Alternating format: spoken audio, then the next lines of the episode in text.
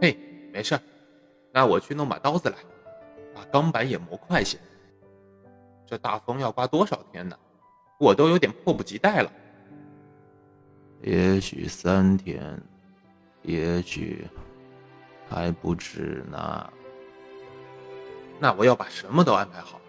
你现在最主要的任务是把你的手养好，老大爷。我知道怎样保养它们。晚上的时候，我吐出了一些奇怪的东西，觉得胸膛里有什么东西碎了。哎，啊，对了，把身体也好好养养。躺下吧，老大爷，我去给你拿干净衬衫来，再给你带点吃的来。你呀，你得赶快好起来，因为我还有好多东西要学呢。你可得把什么东西都交给我啊。告诉我，老大爷，你这次吃了多少苦？哎，可不少啊，够我。说一阵的了。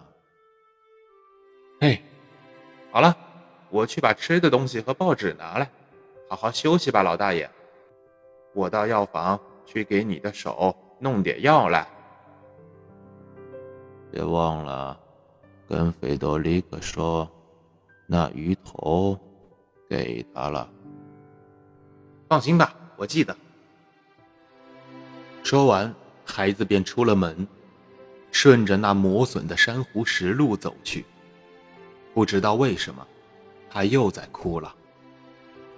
就在那天下午，露台饭店来了一群游客，有个女人向下面的海水望去，看见在一些空隙，酒厅和死梭子鱼之间，有一条又粗又长的白色脊骨，一端有条巨大的尾巴。